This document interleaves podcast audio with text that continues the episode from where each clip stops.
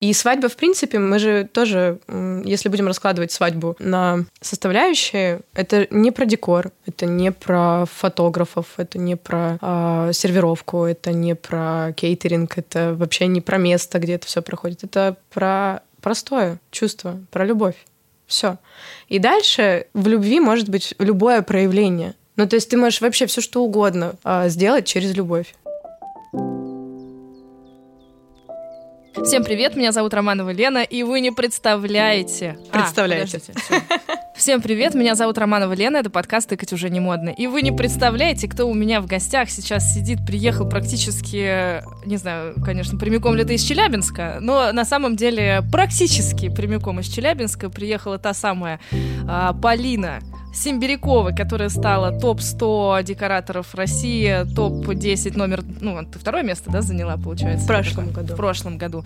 Ну, короче, человек уже с регалиями, э, человек, который вдохновляет огромное количество людей, которые влюблены в минимализм, в природу, и в том числе меня вдохновляет э, ежечасно.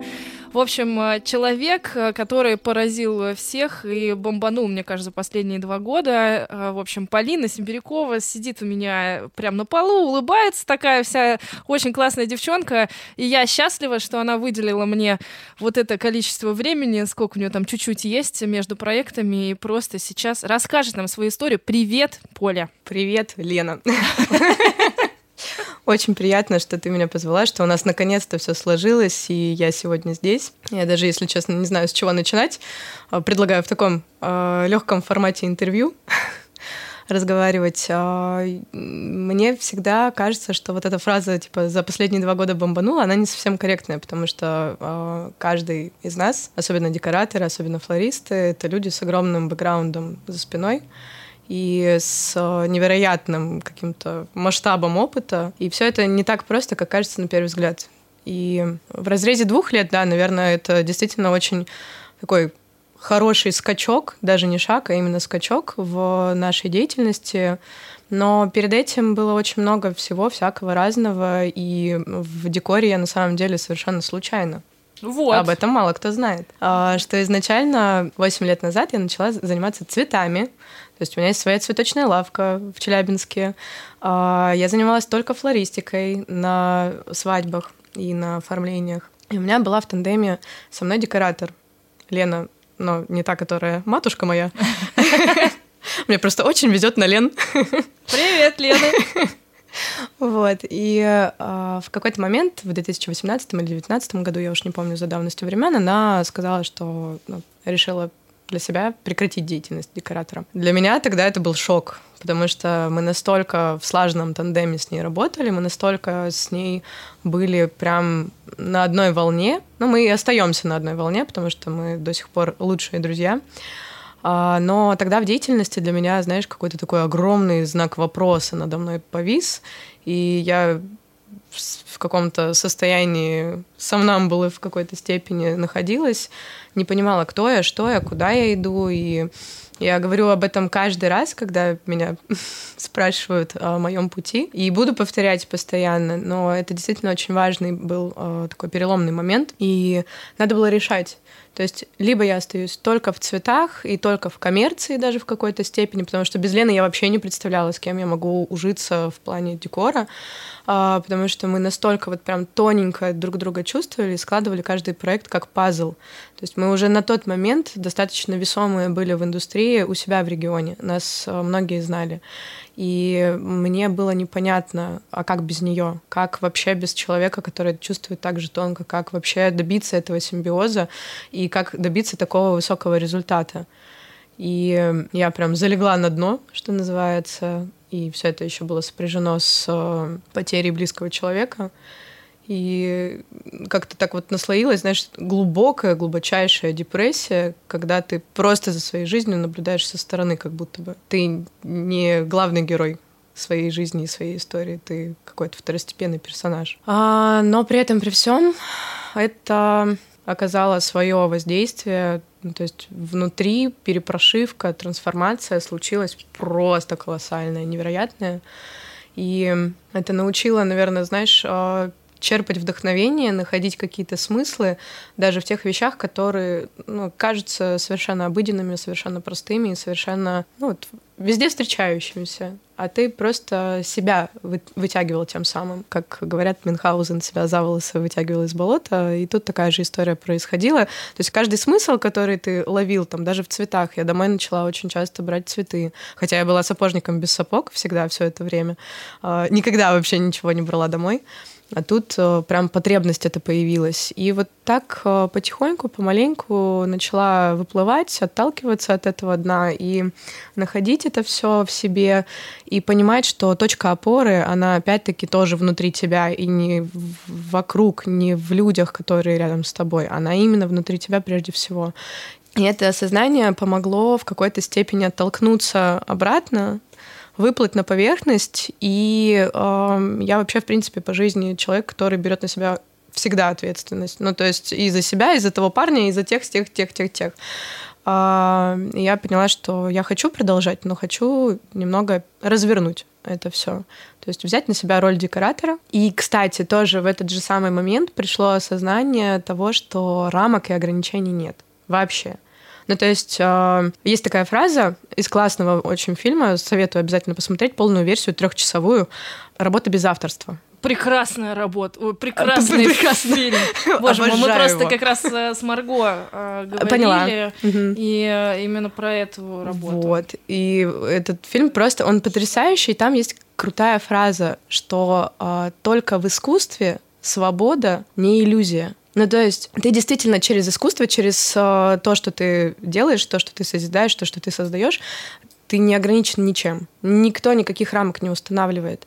И меня, наверное, вот прям зацепило это и зажгло, что я в декоре могу показывать ведь совершенно другие вещи. Не то, что обыденно, да, не то, что на потоке, не то, что все показывают, не то, что всем нужно, а взять и полностью развернуть не только себя и э, свое позиционирование, но и людям показать, что можно по-другому. Можно же вообще уйти от каких-то традиций, вот прям общих, общепринятых. Можно же совершенно по-другому это все показывать, можно совершенно по-другому это делать. А, не обязательно, чтобы там вокруг все было в цветах. У нас даже, я не знаю, а, может быть, это придется вырезать, может быть, нет, но у нас даже есть такое сленговое внутри.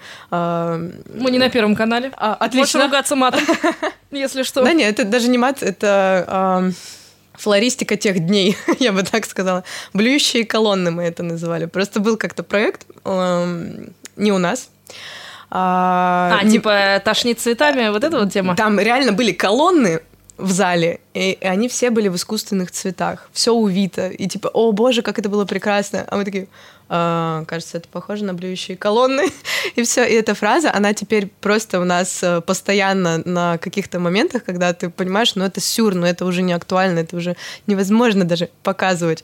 Ой, в общем, возвращаясь э, к моему пути, действительно, мне, наверное, по жизни, знаешь, это какая-то моя микромиссия, а может быть макромиссия.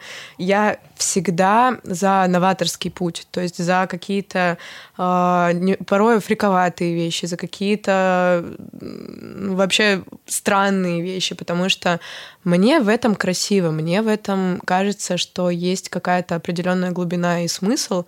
Я об этом тоже постоянно говорю, но тем не менее, вот даже проволочные птички.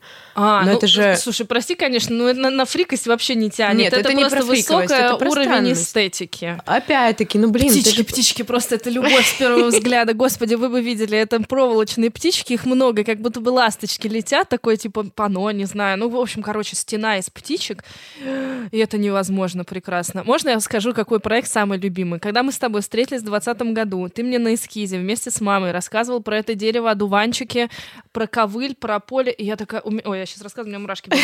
я когда увидела реализацию этого проекта, я поняла, что это, это просто, это любовь. И я вот всегда, когда говорю о тебе, я говорю, вы видели, вы видели, я всегда отматываю, короче, именно этот проект, и я понимаю, что, ну, это потрясающе, это вот прям как про меня, то есть вот я понимаю, понимая, что это эстетика простая, природная, но такая завораживающая, еще дым, еще вот эти стены и ваш и, да. и вообще вот эта вся история, ваша коллаборация с этим пространством uh, White House Aesthetic, да, или как House Wedding. House Wedding, прошу прощения. Ничего страшного, мы тоже, когда называли, выбирали название, очень долго крутили, думали. Вот, и, и, и вот эта вот вся история, как все это там читается в чистоте, формы вот эти все природные, этот ковыль, и этот дым, и, и ты там бегаешь. Ну, в общем, я в восторге. Я специально попрошу Сашу, чтобы мы сделали подборку mm-hmm. просто твоих проектов э, и покажем людям, чтобы понимали, о чем мы говорим. Ну да, э, мне кажется, вообще вот этот проект с одуванчиками, он такой э, переворотный, знаковый, очень мощный был, потому что на него действительно был огромный отклик от всех, со всех уголков планеты.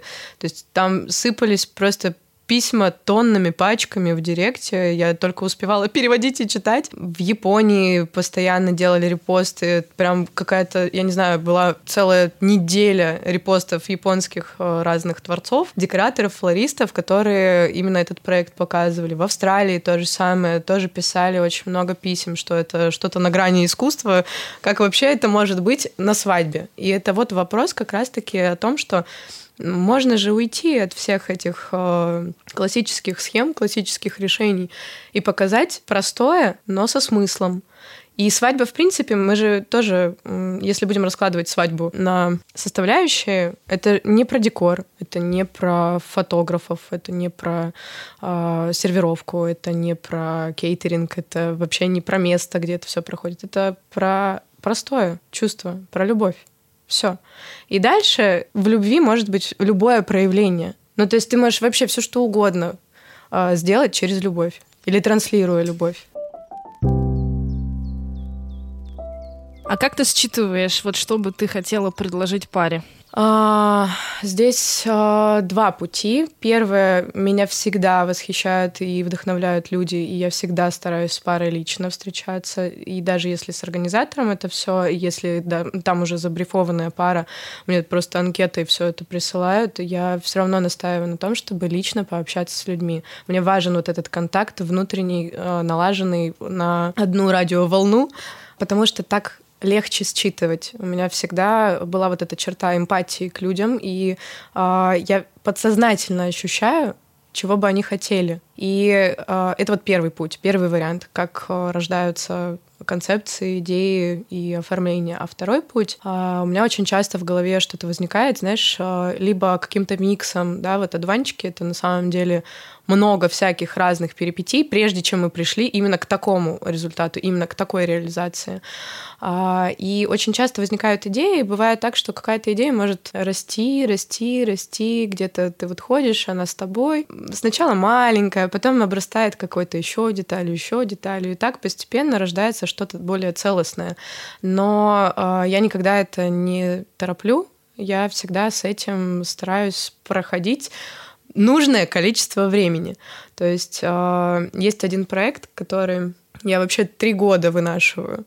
И сейчас вроде бы вот оно, то самое время, но э, каждый раз, когда я его предлагала, пары такие, типа, ну, ну, ну, ну нет, ну, типа, это слишком. Вот. А сейчас кажется, что в августе вот у нас будет пара, э, буквально на днях созвон, как будто бы вот оно. Вот идея нашла своего э, ну, клиента, я не очень люблю говорить вообще слово клиенты, потому что как-то очень сухо звучит. Но, тем не менее... Пару свою нашла. Да, свою пару. И э, вот либо так, либо так. Либо от пары отталкиваешься, либо, наоборот, свою идею, под свою идею ты подбираешь людей, человека, которому это откликнется, которому это понравится. А э, скажи, пожалуйста, вот как бы ты себя характеризовала? Вот э, твой подход, он какой? Вот, ну, не стилистика, просто о тебе говорят, что ты любитель минимализма, эстетика. Ну вот, а сама ты как бы себя характеризовала? А, себя или работу свою? Работу, да. Вот тут просто очень разные, абсолютно полярные вещи, а, мне кажется, потому что себя я могу описывать сколь угодно долго, не в самых лучших и хороших красках. Там далеко не про эстетику. Там бывает очень часто, что, знаешь, а, типа кто с монтажа выходит? Бомж, а не декоратор. Ну, слушай, ну мы все такие. Ну мы все такие, да. Но если про работы, я бы, наверное, охарактеризовала себя просто одним словом, своей же работой. Я одуванчик. Все. как говорится, крутите как хотите, но для меня это и про вот эту легкость, и про воздушность, и про э, какую-то, как, как это правильно-то сказать, в общем, витаю в облаках, очень много мечтаю и очень много думаю, размышляю. И при этом при всем есть вот это ощущение свободы, когда ты можешь э, взять и э, там одна вот эта вот пушинка отлетит и полетит куда-то туда дальше.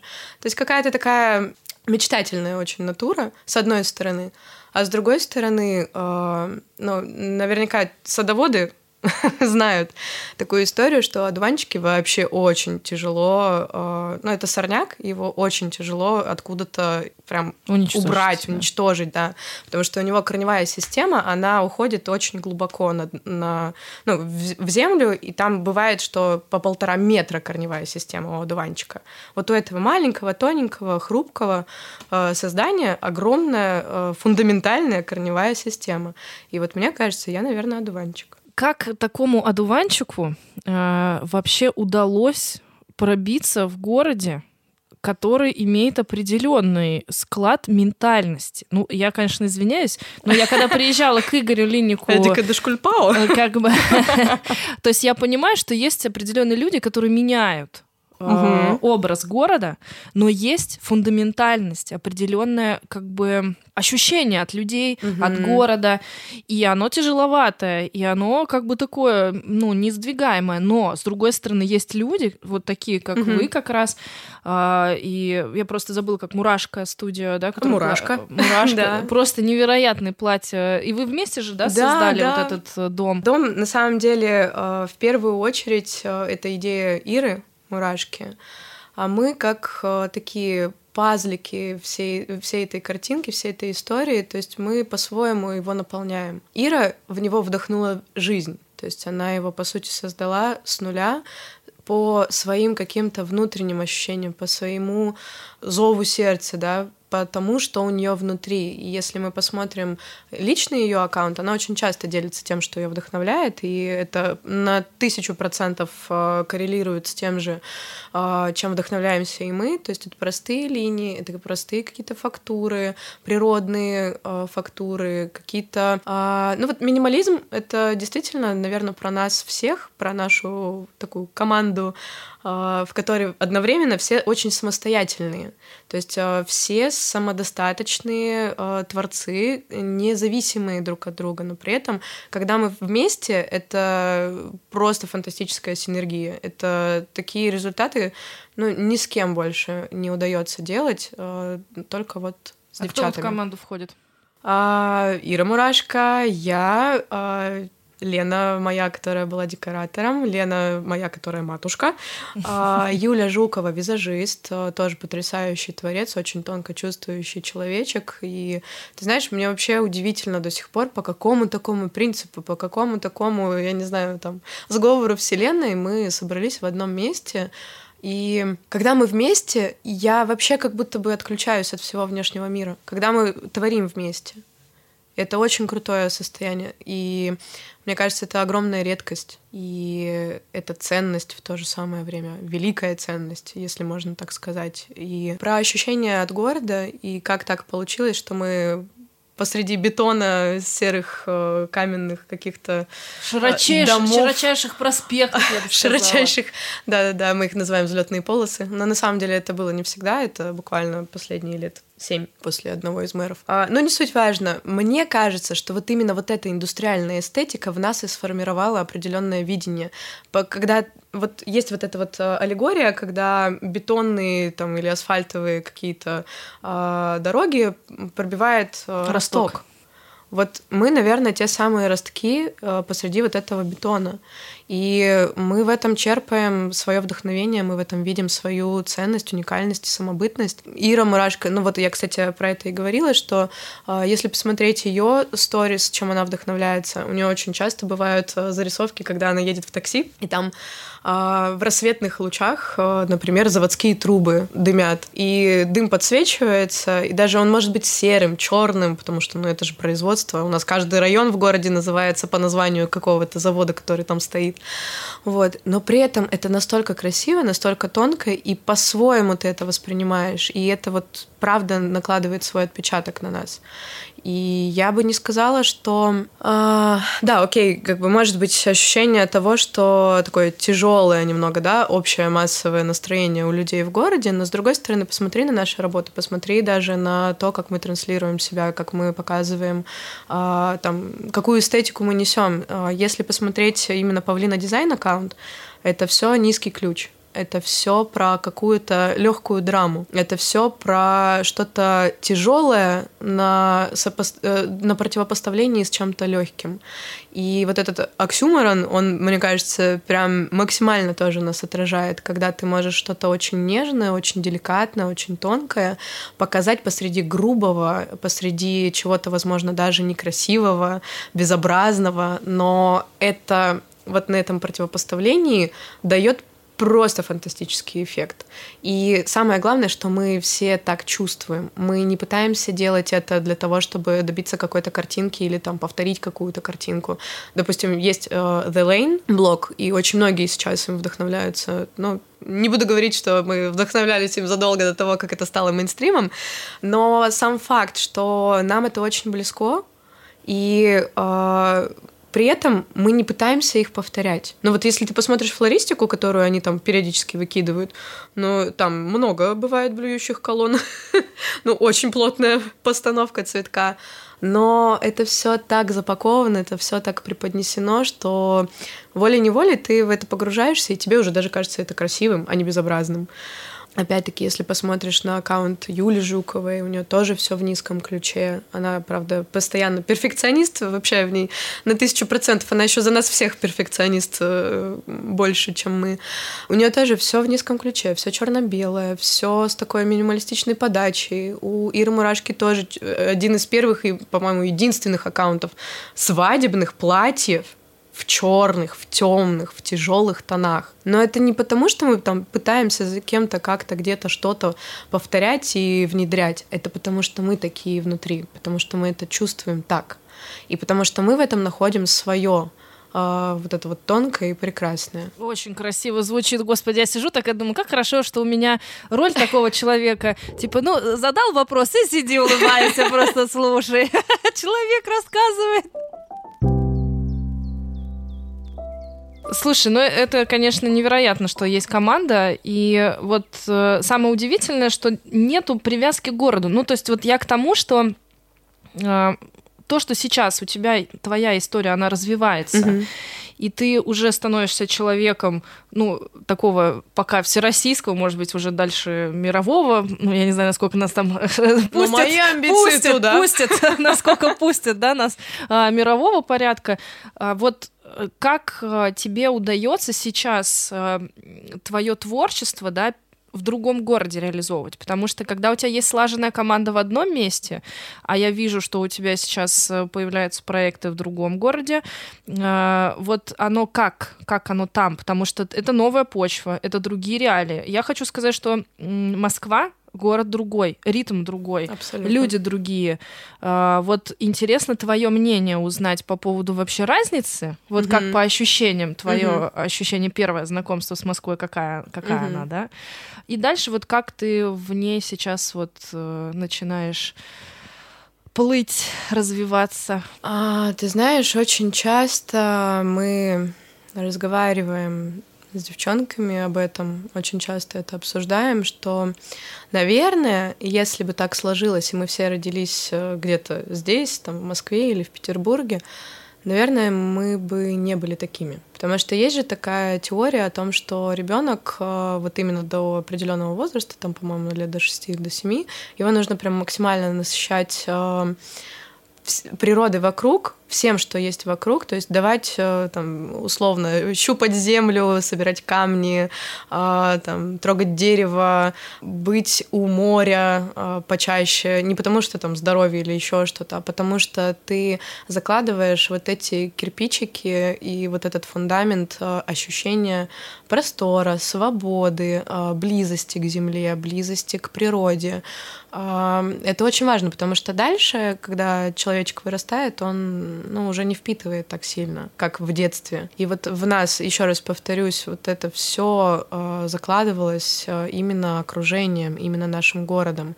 Я часто рассуждаю с девочками о том, что если бы мы родились, например, в Москве, не факт вообще, что мы бы куда-то как-то э, вышли, как-то выстрелили, э, мы были бы такими. Вообще не факт. Потому что есть еще один интересный э, момент. Это система ограничений. Ну, то есть э, в Москве э, недаром же говорят, ты можешь э, там условно яйцо дракона ночью найти вообще без проблем. В Челябинске ты этого сделать не можешь. Вообще. Ты даже в Зару Хоум не можешь сходить. Но не потому, что ее сейчас закрыли у всех, а потому что ее просто не было до недавнего времени. Ты не можешь э, достать какие-то материалы, ты не можешь достать какие-то премиальные позиции, ты не можешь вообще ничего. У нас нет арендных компаний, у нас нет оптовых компаний цветов, у нас нет ничего. И мы как э, люди, которые вспахивают землю, потом заполняют ее там пшеницей, не знаю, условно. То есть мы берем и наполняем наше пространство вокруг через свое творчество, в том числе через свои какие-то решения вот этих из-за этих ограничений. То есть мы выращиваем что-то сами, достаем это сами, придумываем, как это сделать из каких-то подручных материалов, из чего-то очень простого для того, чтобы добиться нужного эффекта, для того, чтобы как раз-таки передать э, вот эту вот, э, вот это восхищение, вдохновение какими-то простыми вещами через призму оформлений. И в Москве, да и в любом другом городе относительно работы на самом деле ничего э, сложного в отстройке процессов нет. То есть тут еще большие возможности в плане рук, людей, то есть э, больше каких-то возможностей относительно материалов. Но при этом при всем, что самое главное в нашем деле? Вот и у декораторов, и у флористов идея. Идея это самый ценный ресурс. Говорят же, что куда бы ты ни пришел, ты везде берешь с собой себя. И здесь то же самое. Где бы я ни была, в какой бы точке планеты ни делала проект, я знаю, что я везде беру с собой и себя, и свою идею, то, что у меня в голове, то, что у меня в сердце, то, что у меня в душе. И я это могу транслировать. Если нет возможности пойти вот этим путем, да, ну, бывают технические какие-то даже элементарно сложности. Вот как мы сейчас на проект готовим э, ну, определенные тоже фактуры, определенные составы по цветку. По цветку мы не успели сделать э, заказ, заявку оформить, и трак с нашими цветами не успел прийти. А, точнее, он успел, но только без там ваших наших цветов. цветов нет. Да. И мы вынуждены ездить везде, по всем оптовкам искать нужные оттенки, а я очень сильно заморачиваюсь за оттенки. Мне это очень важно, чтобы все вот прям чин-чином было, чтобы все складывалось и идеально сложилось. Если не этот путь, то какой-то другой. Тем, кстати, меня до сих пор э, бесконечно драйвит флористика, именно флористика, да и декор, в общем-то, тоже. А, в одной упряжке тем, что нет безвыходных ситуаций. Но вот твой мозг уже настолько заточен искать и делать из ничего что-то, что это тебе помогает везде, всюду, где бы ты ни находился. Я согласна на все сто процентов. Мне кажется, вообще быть декоратором-флористом в, в условиях ограничений — это шикарная прокачка мозга. И вообще ты адаптируешься ко всем условиям, потому что, во-первых, это э, эффект неопределенности, он всегда присутствует. Ты никогда не понимаешь, что произойдет в тот момент, когда ты вроде думаешь, что все нормально. Но вообще очень часто какой-то момент, потому что очень много людей работают над проектом, и часто там и подрядчики подводят, и просто ситуация какая-то может произойти, пойти не то, не так, и погодные условия меняются. Ну, в общем, цветов дохнет, ну, что, все Свечи все выгорают, у нас это реальный, э, Свечи выгорают. Смысле, цвет выгорает у свечей. У нас О, это реальная история, после которой я говорю, что мне вообще ничего не страшно. И вообще ничего не торкает. Ну, в плане того, что я очень спокойно стала относиться ко всем проектам именно после того случая в 2019 году. А, сори, uh, что это оф топ немного, но, тем не менее, не могу не рассказать эту историю. Да давай я уже. всем ее рассказываю. Итак, как избавиться от перфекционизма в работе? А, берете жирный проект из разряда «я не знаю, как мы это сделаем, пофиг, делаем». А в другой стране, в другом городе, со сложной логистикой, с декором, с цветами. Цветов там нет, на секундочку. Ну вот, э, это было в Казахстане, это было в Астане в девятнадцатом году. А, везете свечи, изготавливаете специально там что-то 150 или 200 свечей у нас было, потому что в Казахстане довольно масштабные свадьбы всегда проходят, и то по тем меркам, э, которые у них там, это была маленькая свадьба. Всего, всего-то на 150 человек. В общем, везете свечи, а в ночь монтажа начинаете их открывать, а они должны были быть такого, знаешь, а, сложного, грязно-пудрового, сливового оттенка, вот как у тебя стоит проигрыватель. Mm-hmm. Вот такого плана. То есть сложный оттенок, его специально делал мастер, подбирала там. Мы с ней палетки, над этими палетками очень долго мучились. Свечи привезли, их начинает разворачивать девочка-хелпер. Я в это все не вникаю. Но проходит где-то часа два э, с момента начала монтажа. Она там что-то копошится в уголочке, ставит их в каждый э, подсвечник. Я поворачиваю голову и понять не могу, а что свечи-то зеленые? Я говорю, это не наши свечи. Наши вот сливовые должны быть. Она такая, а я не в курсе, какие у вас должны быть свечи. Вы мне сказали свечи ставить. Я и ставлю свечи, я делаю свою работу. И тут у меня просто начинается истерика. У меня просто слезы градами. Я такая, да твою ж мать! Как это может быть? Я их сама лично клала коробке. Перед отправкой я видела, что они были сливового цвета. Ну, я что, дурак или что? Поль, ты дурак? вот эта фраза здесь должна быть. Я прорыдалась, написала а, мастеру ночью. Она мне причем тоже ответила молниеносно, такая, ё-моё, да как это могло быть, как это могло произойти. В итоге, короче, так до сих пор неизвестно, из-за чего они поменяли цвет. То ли потому, что при транспортировке был какой-то э, перепад, перепад температур, да. да, перепад температур, то ли э, вощина была, ну, как сказать, старая, не старая, не знаю, как это правильно на языке свечном правильно говорится, э, но, тем не менее, факт оставался фактом. Они поменяли свой цвет. Стопудово они круче смотрелись, чем твои сливовые. Да!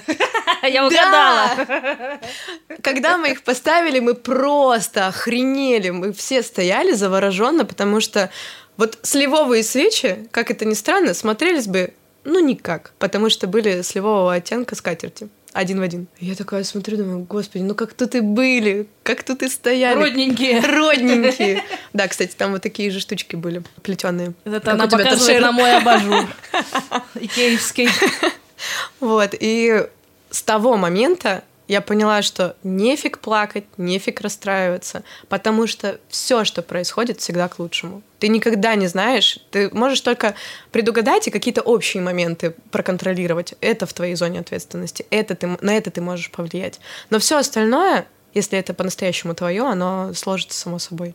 Я с тобой полностью согласна. У меня, знаешь, когда переходный период был, в плане вот этого контроля и mm-hmm. перфекционизма. То есть я, допустим, из-за того, что организовывала очень много всяких разных мероприятий, меня школа Тер, да и mm-hmm. вообще питерские девчонки, короче, позвали, и они говорят, Лена, давай какой-то вот творческий такой сделаем, а, творческую встречу. Mm-hmm. После пандемии я как раз тогда путешествовала, к вам тогда заезжала, mm-hmm. потом я поехала в Питер, я записывала как раз с Сашкой, мы Асю тогда записывали, mm-hmm, это Last Flores мы записывали, ну, в общем, и вот там творческая встреча на берегу э, залива. И, значит, э, девчонки, которые решились организовать это все, они как-то не подумали, что на заливе будет дуть так, что голос будет просто у нас вот ты, ты, ты кричишь, а ты э, стоя в метре Волна. вообще ничего не слышишь, ты просто не слышишь.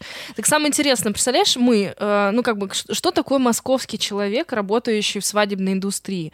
Это человек, который просто закомплексован на тайминг, ну как ну, бы, да, то поняла, есть э, там совершенно, э, ну как бы внутренняя такая такая точка напряжения, что если ты типа не успеваешь, у тебя ощущение такое, что ты должен как бы в, в уместиться в определенный э, режим. Ты должен к этому моменту уже иметь какой-то результат. А из-за того, что я приехала туда, не от меня зависели приезд столов, которые просто везлись с дачи, не от меня зависела приезд, уч... ну, как бы, девчонок, которые вот должны были приехать э, пироги. То есть мы сидели с Сашей, просто нас выгрузили и сказали, ну, мы, короче, ну, поехали, ждите. мы поехали.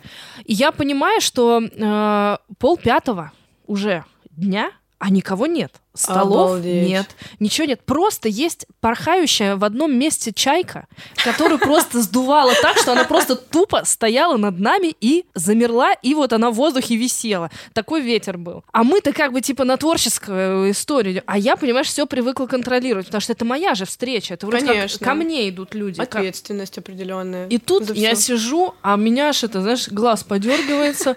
Потом я успокаиваюсь и думаю, Лена, то, что ты не можешь контролировать, все, отпускай. Ну, как бы вот что могут сказать люди? Что э, пипец холодно? Да, холодно. Ну, потому что все реально были укутаны, ну, там красоты.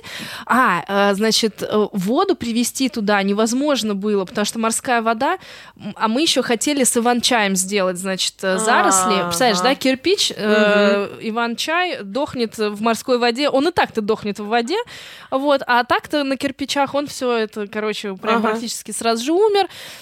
И вот я смотрю на это все, а я такой перфекционист. Мне же нужно, чтобы картинка соответствовала, да, чтобы все как было. Надо, как я придумала. Потом я такая, знаешь, на все это дело смотрю и думаю, боже мой, люди даже не знают, что у тебя в твоей голове да. творится. они даже, они даже не понимают, что там что-то пошло не так. У mm-hmm. них процесс совершенно другой. Учись наслаждаться моментом.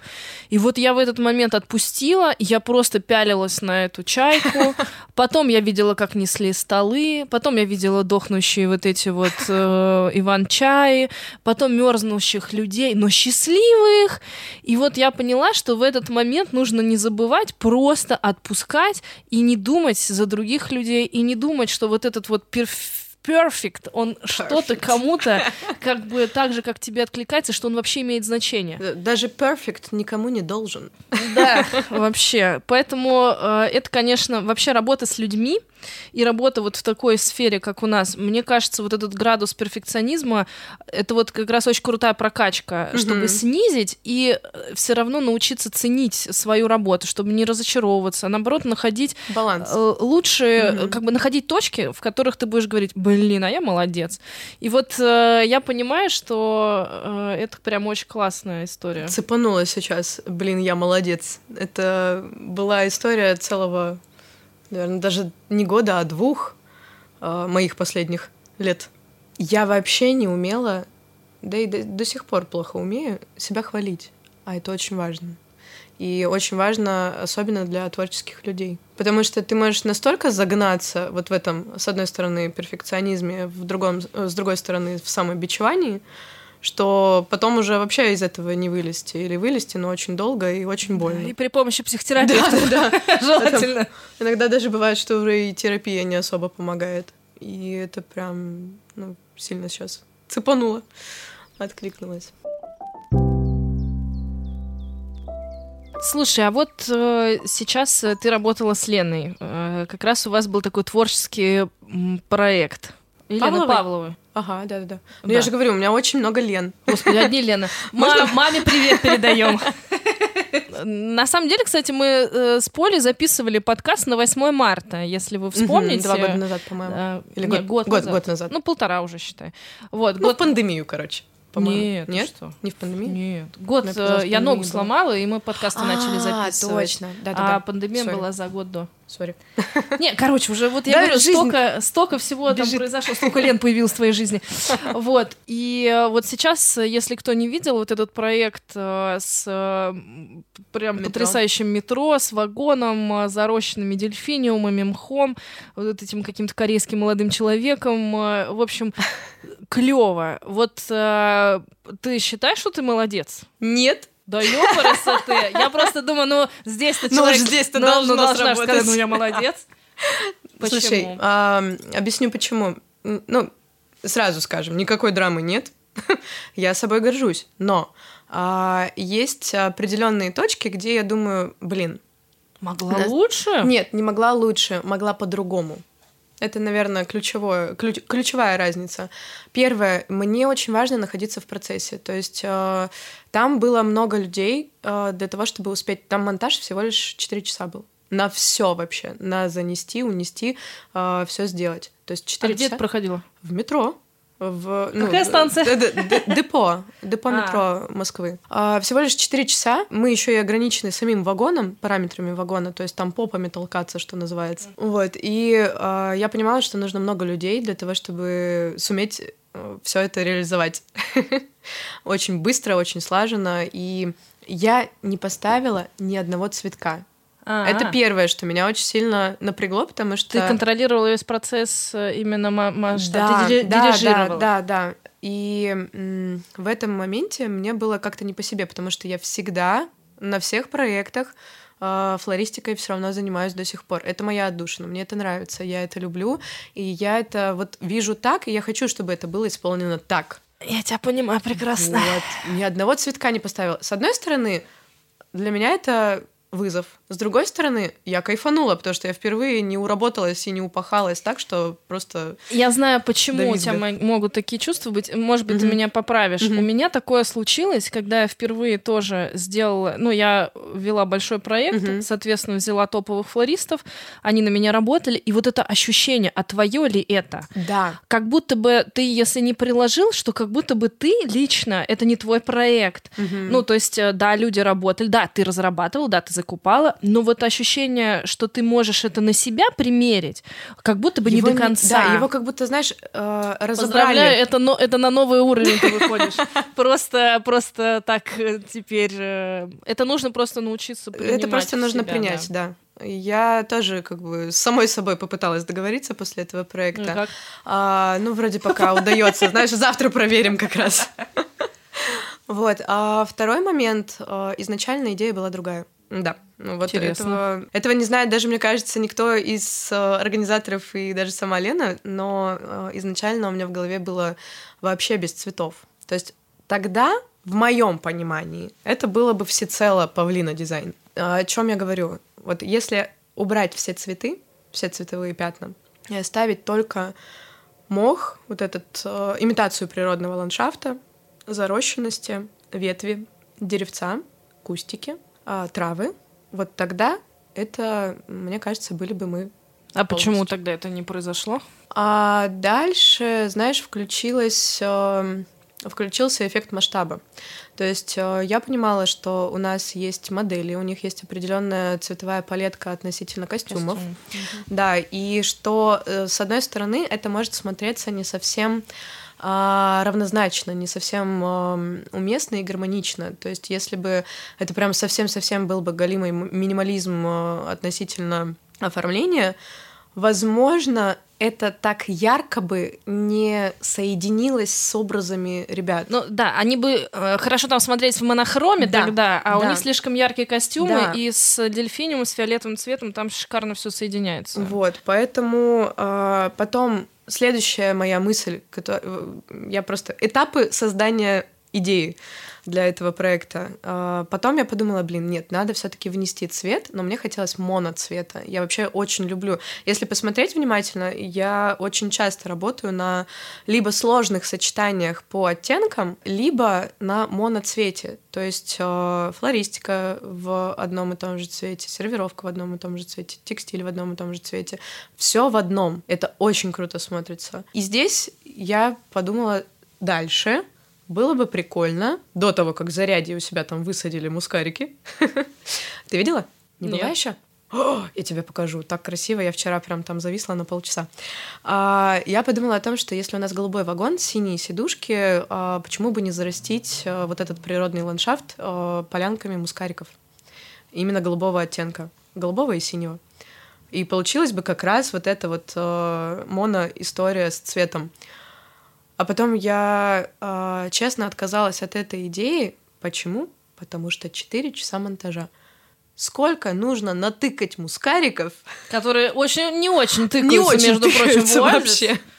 Еще да. какие пятна должны по да, объему быть, чтобы они видны были. Это же прям такая ковровая практически история должна была быть. Естественно, хаотично, рвано, кусками, но все равно это очень большой объем работы, и которую ты не можешь сделать заранее, которую ты не можешь сделать э, как-то иначе, ты можешь сделать только вот за эти четыре часа в это отведенное время, этими усилиями, этими людьми. И поэтому э, дальше, после этой задумки, э, появилась мысль о том, чтобы привнести вот эти легкие лавандовые оттенки, потому что у модели розовые волосы, чистый розовый цвет с голубым, ну, типа, что это за gender party?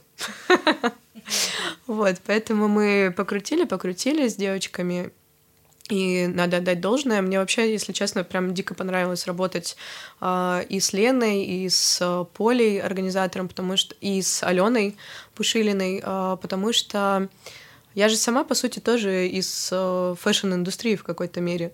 Тоже оттуда же шагнула, и тоже так это тоненькой ниточкой со мной все это время и тянется, и идет. А как э, Лена вышла на тебя с предложением? Она что-то уже девчонки уже что-то придумали, да, они пришли к тебе, или это какая-то такая история? Нет, совместная? изначально вообще запрос на зарощенное метро это от Лены, а, ну и вообще от девочек.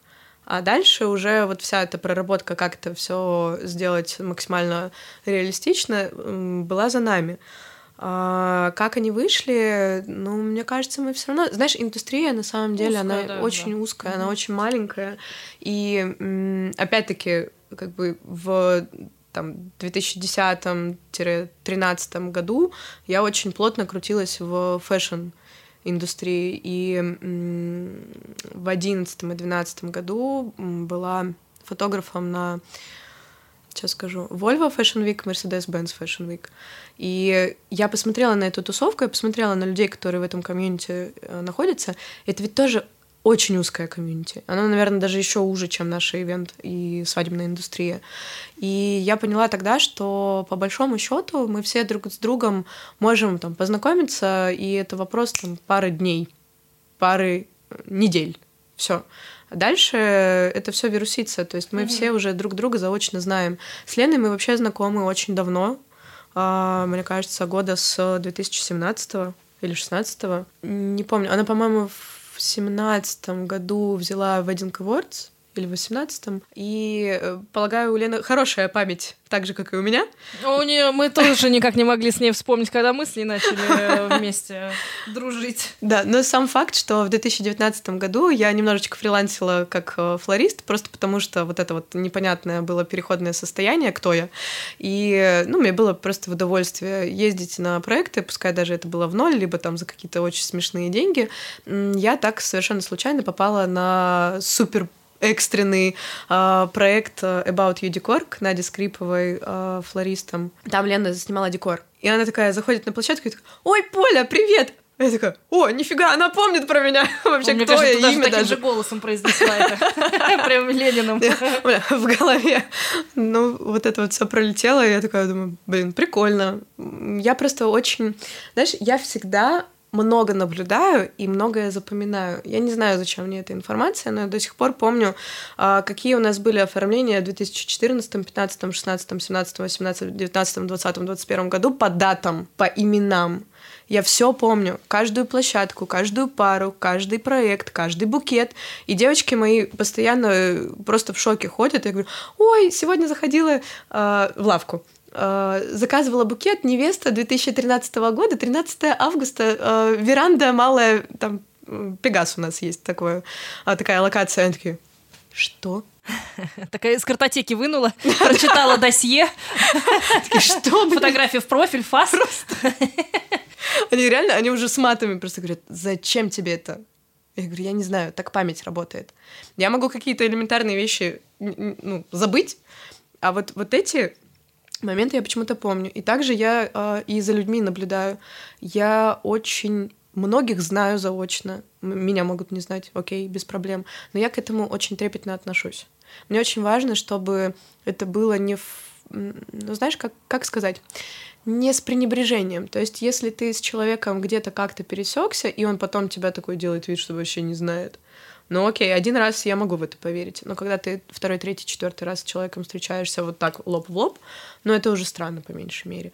И, наверное, вот этот вот вот эта моя какая-то проблема внутренняя, а, она и распространяется, транслируется на всех остальных. То есть мне было прям реально приятно, что она вспомнила, кто я. Хотя, ну там в девятнадцатом году кто я вообще была. Ну и возвращаюсь опять-таки ко всей этой фэшн-тусовке и фэшн-истории. А, мне кажется, они просто тоже почувствовали, что я вот так вижу и чувствую очень близко к ним. И нам даже и Лене, и мне писали многие наши общие знакомые, либо там вообще незнакомые мне а, люди, что, блин, ну вот у вас, наверное, самый крутой тандем друг с другом. У, у меня и у Лены. Потому что я очень глубоко и тонко чувствую фэшн вот эту всю тему. А Лена, она очень классно работает с цветом. Ну, то есть вот прям по ее проектам видно, что человек прям обожает цвет и умеет с ним работать.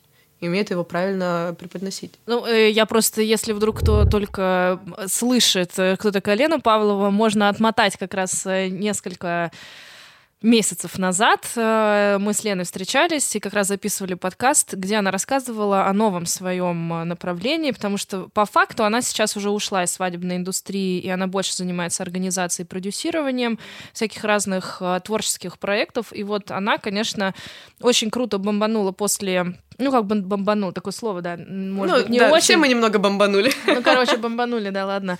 А, смысл в том, что творчески получилось ей а, выстрелить, реализоваться. реализоваться именно через творчество, но через какой-то совершенно другого уровня, очень а, профессионального, очень дорогого по картинке.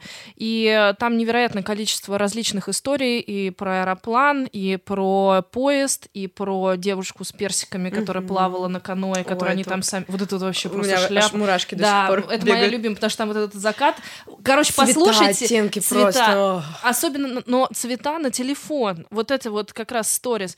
И послушайте, в общем, как, как они, какие сложности там были, и что получилось, что не получилось. Плюс э, тему с Гуччи, как они снимали, бабушку столетнюю. ну, в общем, э, огромное количество проектов. И вот как продолжение, один из проектов, вот сейчас Поля снимала в метро э, вместе с девчонками э, очередной, очередной шедевр. Ну и, в общем, э, в общем, в общем, следите, смотрите, потому что рынок действительно интереснейший. То, что происходит у нас в России, оно показательное в плане развития. Мы не стагнируем. Даже в условиях э, ограничения у нас огромное количество э, людей, которые сегодня творят и создают то, что никто до этого не создавал, показывая то, что вообще идет в разрыв со стандартами просто индустрии. Так что то, что русские любят перфекционизм, любят э, вот это как бы самосовершенствование — это факт, и это дает развиваться индустрии семимильными шагами. Поэтому я очень рада, что такие люди, как вы, встречаетесь и создаете то, что может людям, другим, э, на более мелких проектах показать, что так можно. Вот так меняется индустрия. Я хочу просто сказать, что помимо того, что Поля сейчас э, путешествует, э, и у нее проекты... Я так понимаю, что ты в Питере была, да, сейчас? На Сапсане ты ехала, нет? Нет, ты, нет, нет. Нет, это Аэроэкспресс. А, а, Домодедово, а, Домодедово. Ну, короче, вот смотри, мало того, что она путешествует, Москва, э, Челябинск, э, летает туда-сюда, э, у нее остается, все еще остается ее лавка в Челябинске, да, то есть это, на самом деле, очень клевый проект, потому что, когда я пришла, это тоже очень красиво по эстетике место, где запаковывают вот эти вот свободные букеты, ну, вот прям вот кайфово, там пахнет кофе, там рядом продается одежда, ну, то есть сам проект вот этого место тоже уникален для Челябинска, по крайней мере, два года назад, когда я приехала, оно выделяется, то есть оно совершенно иного порядка, иного... То есть ты совершенно не видишь классический салон, нет, все по-другому. Как э, удалось вот этот проект реализовать? Ты же как-то к нему пришла, получается? Это отмотаем немножко назад. Даже не немножко. В этом году проекту пять лет. Вот. И э, вообще история с историей, просто творческое пространство называется история, а, уникальна не только для Челябинска.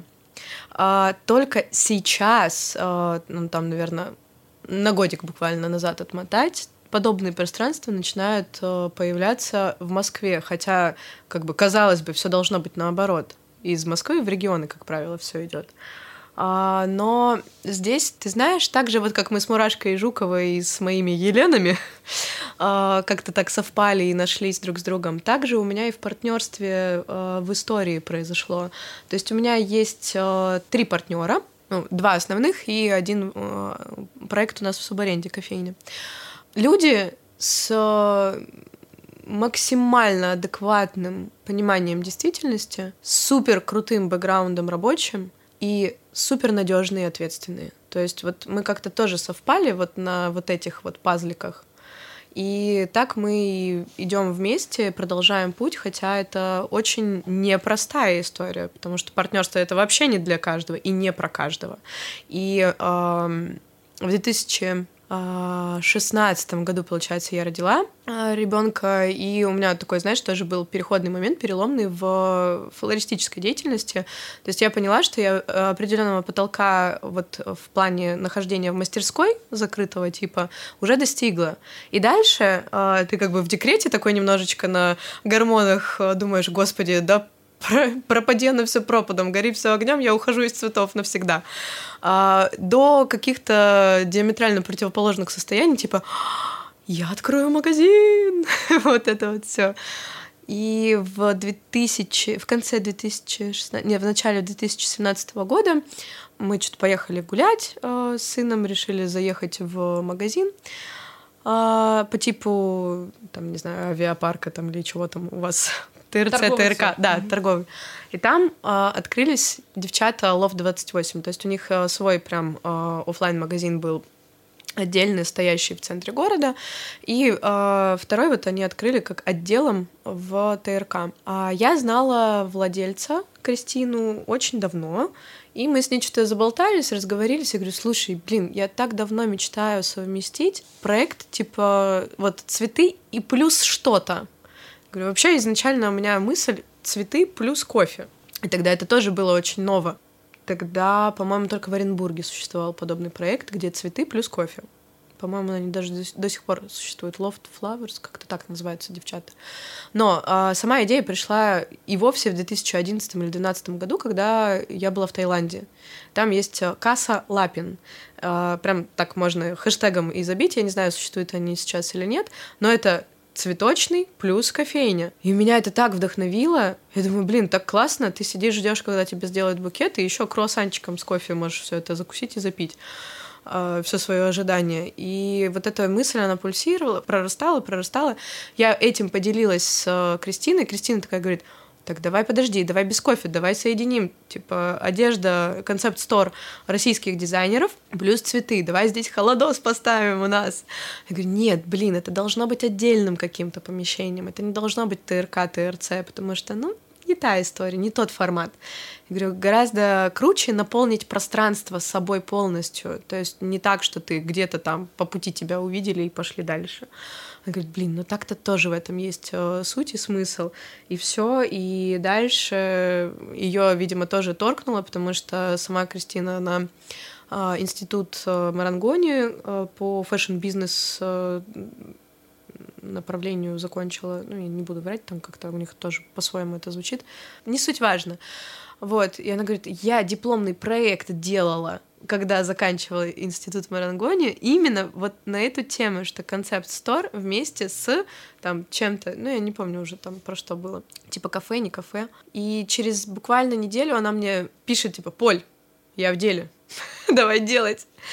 Я такая, так, нам нужна кофейня. А ты все на гормонах, да? А я все еще на гормонах. Отлично. Не, вообще, мне кажется, до 18 года я вообще вот два года в каком-то... Вообще не понимаю, как я жила. Просто на каком-то пределе и гормонах. Вот. И я ей говорю, слушай, рядом с моей мастерской есть помещение, оно 345,5 квадратов. Да, это важно. это опять к тому, что я запоминаю зачем-то все цифры и данные. Она такая, блин, ну много. Типа, я готова занять там 150. Я говорю, я готова занять около сотки. Я говорю, куда еще остаток? Кофейня там, ну дай бог, квадратов 20-30 займет, плюс подсобка. Она такая, надо кого-то еще. И тут она говорит, Поль, у меня подруга занимается хореографией, у нее своя танцевальная школа, она уже задолбалась снимать в аренду помещение, так может мы предложим? Я говорю, так давай. И мы вообще даже не думали, мы даже не рассматривали какие-то другие варианты. Мы просто целенаправленно приехали на эту площадку, на лесопарковую, и встретились в самом внутри в помещении. И ты знаешь, это вот опять про то, что все складывается как надо, если ты этого действительно очень сильно хочешь, и если тебе это действительно очень нужно. Потому что там четкое разделение на два зала хореографических, четкое разделение по квадратуре даже на э, помещение для концепт-стора э, одежды и подарков, и идеальное помещение для нас, для цветочной лавки. Я очень люблю простор, я очень люблю пространство, вот прям, мне даже пускай оно пустое, но я очень люблю, когда много воздуха, много. И там еще стекла и светло да, очень. и у нас полностью две стены, это стек... э, стекла, господи, окна, только окна и больше ничего. Я когда это все увидела, вот просто как пазлики. Вот все мы нашли в этом месте свое место, себя нашли. А про помещение сейчас э, небольшая ремарка. Я ходила на протяжении двух лет вокруг да около, периодически раз в полгода названивая э, собственнику этого помещения и спрашивая, ну что, вы решили дробить помещение? И мне собственник такой, нет, 345,5 и не квадратом меньше, мы не будем его дробить. Я такая, ну ладно, пусть постоит еще, подождет. И понимаешь, каждые полгода я человек, который вообще никогда не инициирует ничего. Ну просто потому что я знаю, что если я начинаю рвать пространство, то все идет по наклонной.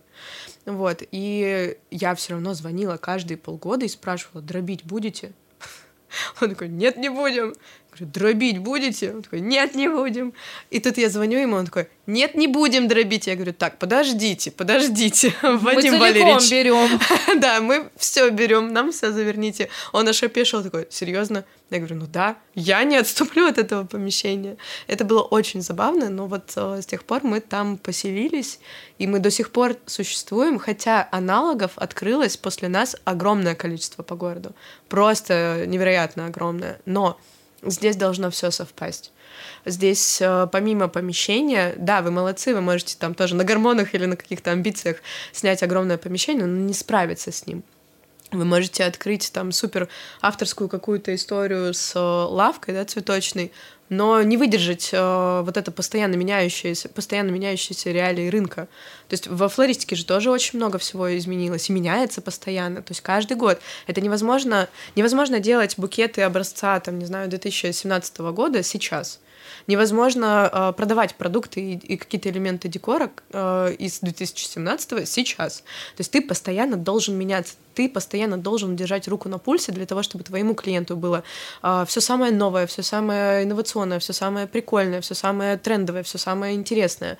И э, после этого всего еще есть тот фактор, который держит нас всех вместе очень цепко, очень круто, что каждый в этом проекте самодостаточен, ответственен и очень надежен не только перед собой, но и перед всеми, кто в этом пространстве находится. То есть у нас прям это семья, это даже ну, больше, чем партнерские отношения. Мы четко знаем, что у каждого своя зона ответственности, каждый ее соблюдает. А где-то, если кто-то как-то проваливается, ну, бывает такое, и бывало и в пандемию, там, и не только в пандемию, и даже вот сейчас в кризисное вот это вот все время, мы друг друга поддерживаем. Мы никогда никто никому не ставит какие-то палки в колеса, не выясняет отношения, потому что, ну, девочковый коллектив, алло. Ну, кажется, что без этого-то никак.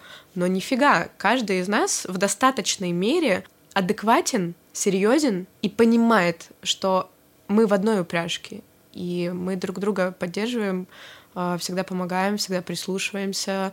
Если что-то не так, мы умеем коммуницировать без дрязг, объясняя, что, блин, давай сделаем вот так, потому что это точно поможет и тебе, и мне, и нам всем. И это очень важно, потому что я уверена, что большинство проектов подобного плана, они не выдерживают из-за партнерства, в первую очередь именно из-за человеческого фактора. И от этого еще больше ценю, люблю и берегу э, тех людей, кто со мной работает там. Как тебе работается с мамой? Ой, и огонь, и вода. как там поется? Простите, я просто не в голосе. Так-то я хорошо пою вроде. А, с мамой ну, слушай, сложно, потому что мы действительно и огонь, и вода. То есть я так... Э, нас даже девочки в лавке любовно называют кнут и пряня. Ну, как бы догадайся, кто из нас кнут и кто из нас пряня. Ну, то есть я постоянная пряня. Мне важно, чтобы вокруг было все спокойно, стабильно, хорошо, все там э, сыт, погулен, накормлен, вот это вот все. И в коллективе мне важно, чтобы не было каких-то там склок, э, обид там, или еще чего-то. Мне важно, чтобы у меня девчонки реально хотели приходить на работу. Они бежали, стремились. Не потому, что их там как-то штрафанут там, или еще какая-то зона ответственности, а, а вот именно из-за вот этого желания быть сопричастным, быть в этом коллективе, быть в этой атмосфере. И я тебе могу сказать, что это на сто процентов э, очень хорошая комбинация, очень рабочая комбинация, потому что, ну, бывают разные ситуации, и ни разу еще меня не подводили девочки. Ни разу. То есть у нас коллектив и внутри лавки тоже настолько сплоченный, настолько теплый, вплоть до того, что у нас одна из флористов а, с мужем покупали в ипотеку квартиру, им не хватало там, ну, условно, до первоначального взноса 200 тысяч. Ну так, блин, мы реально взяли, скинулись, и эти 200 нашли. И мне кажется, что вот какая-то такая... Ну, естественно, это грань, это очень тонкая грань. То есть тут важно не перейти совсем вот э, грань рабочую и дружескую, но это все очень тонко чувствуют, все это очень тонко понимают. А если возвращаться к работе с мамой, есть какие-то вещи, которые я принимаю, стараюсь принять, стараюсь своему мозгу объяснить, что это же мама. Это же вот ее поведенческие паттерны, которые ей привычны. И э, не я, наверное, в силу субординации вот этого, вот этого опыта, типа мама-дочь, а, не я должна ее пытаться поменять. Я себя и свои реакции должна поменять в отношении нее. Вот на этом я стараюсь вот что называется, балансировать все это время и постоянно, и в личной жизни, да, вот э, когда мы коммуницируем вне лавки, и в лавке в том числе, да, у нас бывают какие-то э, прям ссоры, такие, как кошки, и шерсть летит, но при этом, при всем, ну как-то мы наконец-то начинаем притираться. Это очень сложно. Но я понимаю, что я всегда могу на нее положиться. Я всегда знаю, что если что-то случится, она первая придет на помощь. Я всегда знаю, что если у нее что-то случится, я ее всегда поддержу. Если у нас на проекте что-то случится, мы вместе это вытянем, мы вместе это преодолеем. Я понимаю, что а, ну, должен быть такой тандем. Да, несмотря на то, что мы обе достаточно эмоциональные, но есть вот эти точки соприкасания, э, где можно ужиться, где можно все это сработать друг с другом. И прикольный тандем в том, что вот в ней вот этот кнут есть, да, и это же тоже своего рода дисциплина, это тоже своего рода... Ну, тебя в тонусе держит, мне тонус, кажется. да, тонус. Вот ты правильно говорила тогда, что, типа, заземляет меня. А, иногда это нужно, но опять-таки ко мне тоже должен быть свой подход. То есть я настолько не люблю агрессию, не настолько не люблю какие-то ссоры, настолько не люблю конфликты, что я вот прям по максимуму стараюсь исключать это из своей жизни. Я понимаю, что иногда, ну вот пузырь этот копится, копится, копится. У меня огромное терпение. Вот запас терпения просто на несколько лет может быть. Но если меня прям доколупать, я взорвусь. И она это знает, и я это знаю. И мы с этим работаем. И сейчас мы такие на сеанс к психологу пойдем. Семейная терапия. Но мама занимается флористикой, правильно? Мама занимается Как сейчас... она вообще пришла к а, вообще, вообще изначально она занималась флористикой, А-а-а. так-то, на секундочку. Тогда, извините, восемь с половиной лет назад. Камбэк все равно придется сделать. Восемь с половиной лет назад а, я свистела по ювелирным всяким изделиям. То есть мне вообще, в принципе, до сих пор очень нравится, когда какие-то броши, какие-то там э, изображения животных или растительности. Я вот прям как ворона, кар, я вижу какие-то вот такие вот камушки, цветные камушки, и все, меня переключает. Это у меня причем с детства такая история. И я кинула клич, типа, ребят, посоветуйте мне какие-нибудь классные в Инстаграме аккаунты, а это восемь с половиной лет назад. Там ни хрена вообще никого не было из Ярмарка ювелирки. мастеров. Нет, ну там Таня Либерман уже была ага. с э, Иерусалим Базар. Вот, и мне как раз ее посоветовали, ее аккаунт. Я такая зашла, думаю, ну окей, ладно, не ювелирка, но прикольно. А потом зашла на аккаунт самой Тани, а потом поняла, что она еще и Flowers Lovers на те поры с э, Юлей э, начинала делать. И меня так просто бомбануло. Я такая смотрю, думаю, а чё, так можно было? Серьезно? Почему можно делать не из гипсофилы, лилии и роз и хризантем букеты? Можно делать из чего-то другого. Вообще что-то другое существует? Правда, это привозится? Это в срезке? Это просто у меня какой-то новый дивный мир открылся. И я маме показала. Я говорю, мам, смотри. И она тоже такая, о, офигеть, что, правда? И ее это зажгло. На тот момент она была, ну, на мой взгляд, а, по моим ощущениям, в глубочайшей депрессии. А, она занималась тоже частным предпринимательством, вообще в другой сфере абсолютно, никак не связанной с цветами. А, уже вот прям угасала внутри, то есть ее уже не драйвило то, что она делала. И это был просто, знаешь, вопрос времени. Найти что-то, что тебе по душе, для того, чтобы переключиться и уйти из э, того, что было вообще полностью. Вот, и цветы оказались тем самым решением. Но не все так просто. То есть э, э, сначала мама нашла курсы, знаешь, там просто тупо техника, чтобы ты умел собирать чтобы у тебя было мастерство в руках, техника в руках, больше ничего не нужно. Она отучилась и такая говорит, иди, давай, иди отучись. Говорю, нет, я самоучка по жизни, нет, я сама буду собирать. Собрала там э, эустомы и э, рускус этот э, крупный листовой, как он называется, забыла, короче, как правильно сорт. Называется Одна у меня была эустома просто до небес, там две другие пониже, третья вообще где-то в самом низу, и вот этот куст рускуса я потом уже спустя буквально даже год посмотрела на это, думаю, да, вообще самоучка так себе. А, в итоге тоже пошла отучилась, но я как-то, знаешь, ну, типа, не, не хорошо было сказать, что ты там где-то а, условно у Васи Пупкина отучился, и я даже ну, не гордилась этим не говорила направо и налево, что вот у меня там техника в руках, я не совсем уж самоучка, не так, что уж прям совсем все плохо. Но, тем не менее, это же тоже были годы оттачивания мастерства. То есть ты собираешь, собираешь, собираешь, собираешь. Мне очень нравились э, на тот момент работы э, зарубежных флористов. Да мне и до сих пор, если честно, больше нравится э, вот вся эта воздушная, бесформенная история американцев. И мне хотелось так же. И я все время пыталась собирать вот это воздушное, разноуровневое. У меня нифига не получалось, какие-то пирожочки все время выходили. Но я вот, знаешь, когда горишь, ты можешь хоть 500 раз сделать одно и то же, пока не добьешься результата.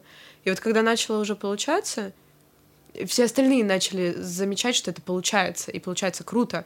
И как-то не было какого-то такого сложного перехода, типа «А, «Здравствуйте, я флорист». Вот, а как-то все было очень естественно. То есть я э, с 13 лет зарабатывала фотографией. Э, накопила там в одно лето э, на камеру, вот, э, купила себе Nikon, э, фотографировала. Тогда это вообще было не распространено. Тогда очень мало было фотографов. Нужно было серьезное образование фотографа получить. Я там на протяжении года училась. У нас есть фотошкола Юргу, она, по-моему, даже до сих пор существует. Вот, и зарабатывала фотографии, и как-то так вот естественным образом вся вот эта аудитория, которая у меня за эти годы была наработана, она плавно перетекла и во флористику. То есть, когда я начала уже заниматься флористикой, там один клиент, которого я фотографировала, захотел для жены букет, другой, третий, четвертый, пятый. Плюсом ко всему, мне было на тот момент 22-23, и это время, когда все женятся вокруг все вообще друзья, все знакомые, все мы одного возраста плюс-минус, у всех вот эта сплошная свадебная история. И как-то сразу, практически в 2014 году, а, тоже, опять-таки, наши знакомые из фото а, всей вот этой истории заказали оформление на свадьбу на 20 тысяч, как сейчас помню. Я думала, господи, бешеные тысячи какие! Пошла, заказала просто, дайте мне на все. Там половина цветка даже не пригодилась. Мы делали такие композиции, но я уже тогда, знаешь, проявляла вот эту вот смекалочку. Думаю, блин, у них винные оттенки, пойду-ка я куплю гранатов. Это реально первая была свадьба в Челябинске с гранатами. Все таки что? Гранаты и флористика? О, бомбяо, хлопаем в ладоши. Потом уже на следующий год делали с гранатами все, все и вся, и уже с инжирами, и, там, с бананами, со всеми, с яблоками, и со всеми овощами, какие только можно запихнуть. А, вот тогда это тоже очень яркий был моментик, потому что из-за того, что я фотограф, я, естественно, все это классно отсняла, выложила, в инстаграмчик выложила, И все такие, вау, блин, прикольно, вы еще и этим заниматься начали. И буквально через пару месяцев, это вот в августе было 6 августа. Как сейчас помню. Как сейчас помню. Буквально через пару месяцев э, девочка, которая со мной на потоке в университете училась, она говорит, у меня свадьба, 70 тысяч даю тебе на цветы. А это уже не 20. А это уже серьезная заявка на победу. 6 декабря, как сейчас помню. вот, и я тогда опять такая думаю, блин, она хочет в цвете такой ядреный неоновый пинк, э, ядреный неоновый розовый э, пинк пиано, роза как раз такого же оттенка, серебро и зелень. Но зелень такая более уже глубоких оттенков, изумрудных, эвкалиптовых. Я такая думаю, блин, как долбанное серебро-то внести сюда? Никуда оно вообще, никаким образом, ну надо, она же хочет. Я покрасила скимию баллончиком. Тоже тогда никто не красил. Ну, в регионе, ну, сто процентов никто не красил. Потом даже в Москве, мне кажется, только через пару сезонов начали вот это вот, помнишь, помешательство было, когда красили все, все и вся. А я такой, м а у меня всего лишь второй проект, а я уже красила. Ну, знаешь, это типа, я вроде как собой и погордилась, а вроде как и не за что. Это вот был первый момент, когда я себе сказала, блин, ты молодец, проявила опять смекалку, и прям как-то даже на опережение сработала и все, и я поняла, что меня это все больше и больше и больше за собой увлекает. Потом уже был 2015 год, уже была моя собственная свадьба. Это был первый вообще тоже пример камерного формата. У меня была свадьба на 28 человек всего лишь. И все такие, то есть как не будет ведущего? То есть Подожди, подожди. То есть как это вы не снимаете огромный там банкетный зал? Как это без как шатра? Это? А как это, в смысле, не 150 человек? Ничего не поняли. Я говорю, да. И вы знаете, вот я флорист, а флористики не будет. И все таки что происходит? Я говорю, свадьба происходит. И реально это было тоже очень прикольно, потому что камерные форматы тогда только-только зарождались, и на них вообще никто не делал упор. А для нас это классная история, потому что мы в регионе все равно не такими бюджетами располагаем. Все равно у нас э, есть э, до, до сих пор эти бюджеты просто куром насмех. И камерные форматы, они помогали здорово выходить э, из ситуации. И до сих пор это моя, наверное, такая особая любовь и отдушина. И э, мне нравится, что ты можешь детально все прорабатывать вплоть до каждой мелочи, но при этом, при всем, бюджет у тебя как на нормальную среднестатистическую свадьбу. Кайф. Вот просто кайф. И за счет этого ты можешь показывать больше. То есть вот эти детальки э, люди всегда... Ну вот фраза есть, типа, «дьявол кроется в деталях». Она мне не очень нравится, потому что, мне кажется, так себе подтекст, но э, в рамках оформлений это ведь действительно очень важно, когда ты можешь э, реально, вот Маша Новикова очень классно сказала, когда у нас метап был на позапрошлой неделе с ними, э, она говорит, как вообще можно так потрясающе упаковывать э, в конечный уже постпродакшн там фотографию тупо на телефон или рилс, а, где одна тряпка скатерти, один бокал, две тарелки, там, утрированно, и вилки-ложки, и немножко флористики. Говорит, но подано так, что ты это хочешь. Ты хочешь себе такое оформление. Ты хочешь эту картинку вживую по посмотреть, пощупать, потрогать, реализовать у себя на свадьбе. Говорит, это очень крутое свойство. И вот оно на самом деле как совокупность вот этого опыта в фотографии, этого опыта во флористике, этого опыта в подмечании вот этих маленьких деталечек, элементиков, которые можно по-своему преподнести. Я очень много люблю поговорить. Простите. Прекрасно. Мама помахала ручкой. Такая, короче, как когда-то мама там была, занималась она флористикой. Да, простите, да, э, лабиринтное вот это вот мышление. У нас просто, я когда только да, села, я говорю, слушай, ну у меня там лабиринтное мышление, если что, я ухожу. Потом вспомнила, как мы 8 марта записывали, поняла, что мы в одной лодке вместе будем блуждать по коридорам лабиринта, да, поэтому, если что, Короче, да, простите, я очень коротенько могу быстренько рассказать. В общем, мама отучилась, но она потом не занималась флористикой очень долгое время. А, у нее был вот этот, знаешь, процесс прощания с прошлым бизнесом. А, вот сколько ей надо было времени, столько ей, можно сказать, и отдала. А потом она уже полноправным таким прям мощным звеном команды стала. И сейчас она занимается, ну вот, флористикой, постольку поскольку, то есть ей кайфово пособирать. Ну, то есть вот ей нравятся там сочетания какие-то новенькие, а, там она очень любит яркие оттенки, я люблю пастель. А, ну просто вот коротко объяснить, как мы с мамой, кто мы, как мы. Я люблю пастель, она любит все яркое. Я пряня, она кнут. Отличный тандем. Она занимается э, полностью простройкой всех таймингов организации, чтобы каждый был вовремя, всем поджопников надавать, э, там кого-то даже отматюкать, чтобы все э, приехало, чтобы все было за... все замеры сделаны. В общем, вот эта техническая часть ей нравится. И мне нравится, что ей нравится, потому что я не очень это все люблю. И она этим занимается в кайф, в удовольствие. Мне даже порой кажется, что ей даже вот прокричаться на кого-то тоже в кайф. А я делаю вот всю вот эту вот э, придумать, подумать, как это можно реализовать, подобрать цветочки. Ну, нет, я, конечно, частенько про себя говорю так, что я свистящая, летящая, но по большому счету, когда нужно собраться, я всегда собираюсь быстро, мощно, как надо. Ну, мне кажется, в тебе очень хорошая гармония э, и заземления, в тебе достаточно прагматичности, достаточно, mm-hmm. ну и при этом легкости и такой э, творческой наполненности. Поэтому все в тебе очень гармонично укладывается. Мама, э, может быть, нужна в нужных каких-то таких особых да, моментах, да, вот где нужно чуть-чуть больше. Заземления.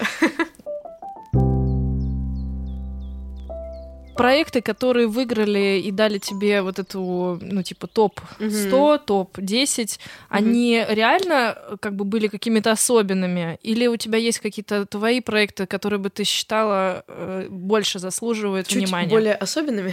Ну, я имею в виду, что есть э, проекты, которые, наверное, тебе больше э, там откликаются, откликаются. там, я не знаю, ты в них вложила себя больше. Mm, ты знаешь, я вообще, если честно, считаю, что одуванчики Наверное, это самый важный для меня проект.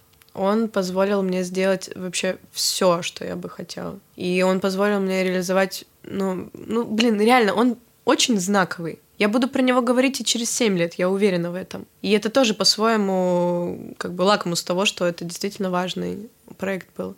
В этом году, э, честно сказать, очень сложно бывает переплюнуть какой-то вот такой вот мощный проект потом в последующем. Это вот э, я весь прошлый сезон находилась в этом состоянии э, упрекания себя в том, что я не могу выдать что-то еще более невероятное, чем одуванчики. А потом опять-таки, не без э, пересмотра великолепного фильма «Работа без авторства», я поняла, что а и не нужно. Вот пусть он тебя ведет, этот проект, пусть он э, оседает э, в сердцах, он оседает на подкорке, пусть тебя с ним ассоциируют, это классно. Должен быть какой-то якорь, который, ну вот, с тобой ассоциируется. Но сам ты не обязан делать еще круче, чем ты уже сделал. Это же вопрос неудовлетворенных каких-то амбиций внутренних. Лучше, наоборот, на мой взгляд, пере ориентироваться на работы, которые не менее тонкие, но которые больше тебе доставляют удовольствие в процессе. Вот мне очень нравится в прошлом году, на самом деле всего три проекта, но я каждый стараюсь делать особенным. В каждый привносить что-то необычное. В прошлом году э, вот три проекта, которые мне дико нравятся из нашего портфолио, это «Пески», он кажется очень простым. Вот с ним мы, собственно говоря, и победили, мы его и выдвигали на топ-100. Он, ну вот знаешь, тоже на уровне души. Он про тебя. Он про ветер, про свободу, про оттенки заката, про э, сложности какие-то, технические особенности. Он про людей, потому что там было очень много, знаешь, тепла, вот человеческого тепла, настоящей семьи, настоящих традиций, настоящей какой-то основы человеческой. Так, мне нужны фотографии, потому что я не могу а, понять, не могу. о чем ты. Помогите. Нет, я просто понимаю, что если я не могу понять, э, значит... Э, Да-да-да, э, то надо выслать тоже. подборку. Просто я такая думаю, так, пески, наверное, они были в песках, тут солнце заката. Так, смотрите, там действительно барханы, там действительно пески. И стол мы специально изготавливали на производстве. Да, потому что в Челябинске таких столов, извините, нету. Это у вас тут в Московиях есть. Да, ребят, тут действительно очень красивая история. Мы обязательно выложим э, вот эти все видюхи, ссылки, чтобы вы понимали, о чем речь идет. Там очень стильно, и люди безумной красоты в шляпах, в пастельных одеждах идут прямо по направлению к столу. Я просто видео смотрю. Э, я хочу сказать, что вот э, у меня почему-то отложилось из всех твоих проектов еще один, и это прям вот, Так. ну, как бы кадрами, которые я не могу исключить из себя. Это, конечно же, твоя хупа а, с тканями, с сеном, которые посадочные места, и вот эти вот э, большие Круги, штуки, круги. поля. А, Вот, и а, они, как будто, знаешь, эти делать, не самсо, а как они называются, господи, ну, пипец. Я поняла. Короче, китайские пончики, или как они там называют, и там, в общем, воткнуты м, колосья. И я хочу сказать, что у меня это с точки зрения эстетики стоит на одном уровне. Ну, то есть это может быть по-разному у тебя воспринято. Воспринимается. Но когда я увидела вот этот минимализм и простоту, и я когда я прям видео смотрела, пересматривала, Мгм. думаю, боже, гениальная вот эта минималистичность вот в этих круглых штуках, Мгм. куда э, колосья вставляются. Вот эти ткани разлетающиеся, Мгм. ведь э, раньше все ткани использовали Так как бы. да, это же Ничего такого типа нового, но, блин, это выглядит как будто бы вот э, только, только, только это все придумалось. Мгм. И просто тюки, и э, воздух, потому что это крыша, и это невеста. и пасмурное небо. Ну, короче, Уф. капец просто. И ветер. И я... э, мы, мы, обязательно приложим. Знаешь, что мне больше всего э, как бы жалуются люди, которые Подкаст. слушают подкасты. Блин, где фотографии, где картинки, как а нам фотки увидеть? будут. Да. Поэтому вот в этом плане я хочу сказать, что с точки зрения эстетики, что происходит, Мгм. э, я, конечно, вот от этого проекта тоже до муражек, потому что там все сошлось. Минимализм, очень конкретные формы и фактуры, очень чистые по цвету, без перебора. Они все в монохроме тоже в таком своеобразном. Смотрится потрясающе. Бело-песочная история и очень соломенная такая классная. Слушай, ну вообще двадцатый год, он прям действительно был для нас прорывным по всем фронтам. И эти свадьбы шли друг за другом. Я вот, кстати, единственное, о чем очень сильно жалею, что м, одуванчики были... Это вот как раз про синергию.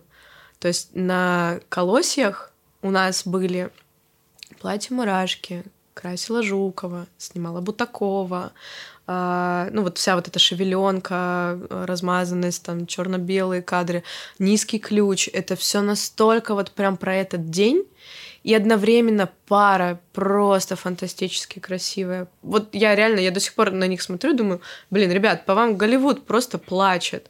И вот там было все. А на одуванчиках не было платья мурашки, не было макияжа Жуковой, не было... Там ты хорошо смотрелась. Да, только я все сделала со своей стороны, по своей части, и все. И мне было немного обидно за этот проект. Вообще, почему я согласилась? Я не соглашаюсь в Челябинске на а, проекты без мурашки, без Жуковой и без хаоса. Это принципиальная позиция, потому что я понимаю, что люди хотят результата, но я его не хочу выдавать на Ты не вы- каких-то... ну, я не- могу не- его выдать, Не получишь но я не получу никакого удовлетворения, никакого удовольствия. Я потрачу свое время на придумывание какой-то супер незаурядной концепции, которая по итогу все равно не будет так круто реализована, потому что она не в не этих, такая. да, не в этих вот э, составляющих необходимых для нее.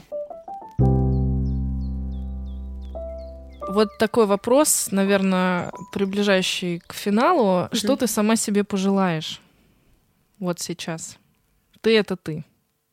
Меняющаяся в меняющихся условиях. Вообще очень хороший вопрос, потому что обычно просят пожелать э, слушателям, зрителям. дойдем. Не переживай.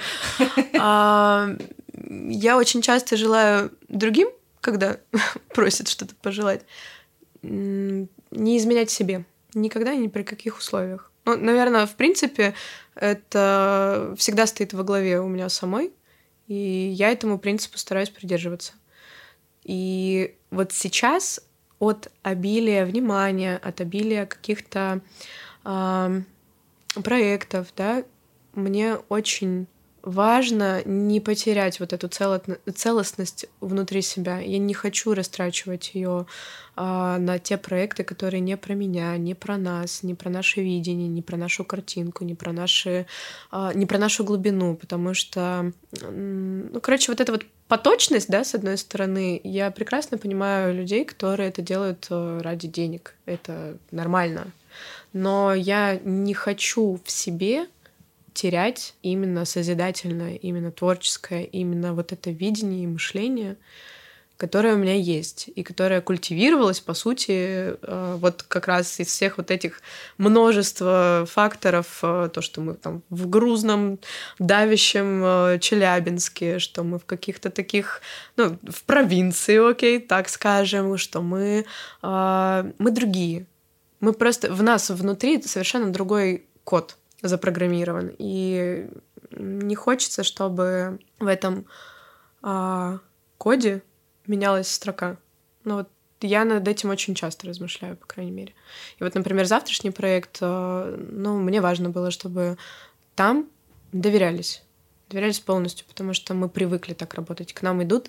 Вообще все это для чего глобально? Для того, чтобы ты мог реализовывать а, то, что у тебя внутри, вовне для других людей, на полную мощь. И важно, чтобы люди чувствовали, чтобы они к тебе шли не просто а, ради коммерции, ради картинки и ради того, что ты такой молодец и такой самобытный, смог как-то это продвинуть, а именно вот ради души, ради творческого.